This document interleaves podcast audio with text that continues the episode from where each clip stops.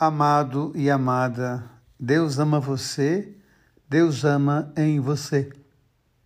O refrão do salmo de hoje tem muito a nos ensinar. Ó Senhor, sois amor, paciência e perdão. Jonas não teve perdão, Jonas não teve paciência, Jonas não teve amor para com a comunidade de Nínive. Tudo que ele tinha era preconceito.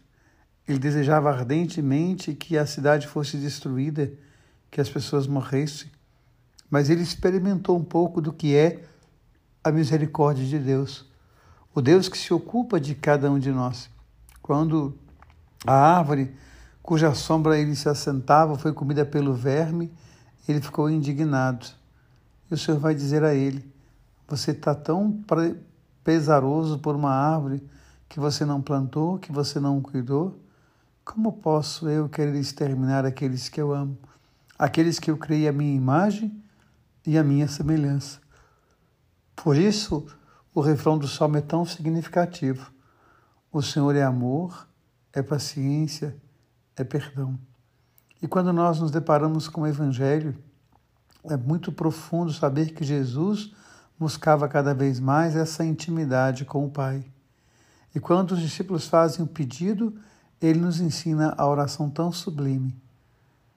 Simone Veil, uma mística do século passado, ela se sentia arrebatada quando rezava o Pai Nosso.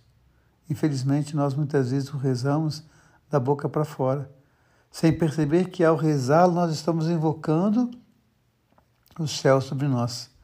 Se a primeira parte da oração do Pai Nosso é toda voltada para Deus, para o louvor a Deus, a segunda parte pede para nós algo que é muito essencial na nossa vida.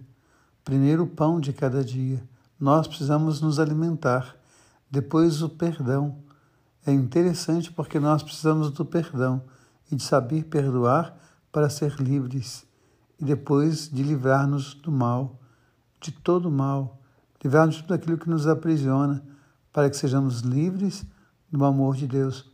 Daí a importância a riqueza e a força dessa oração. E que nós possamos sempre deixar que o amor de Deus passe através de nós. Amém.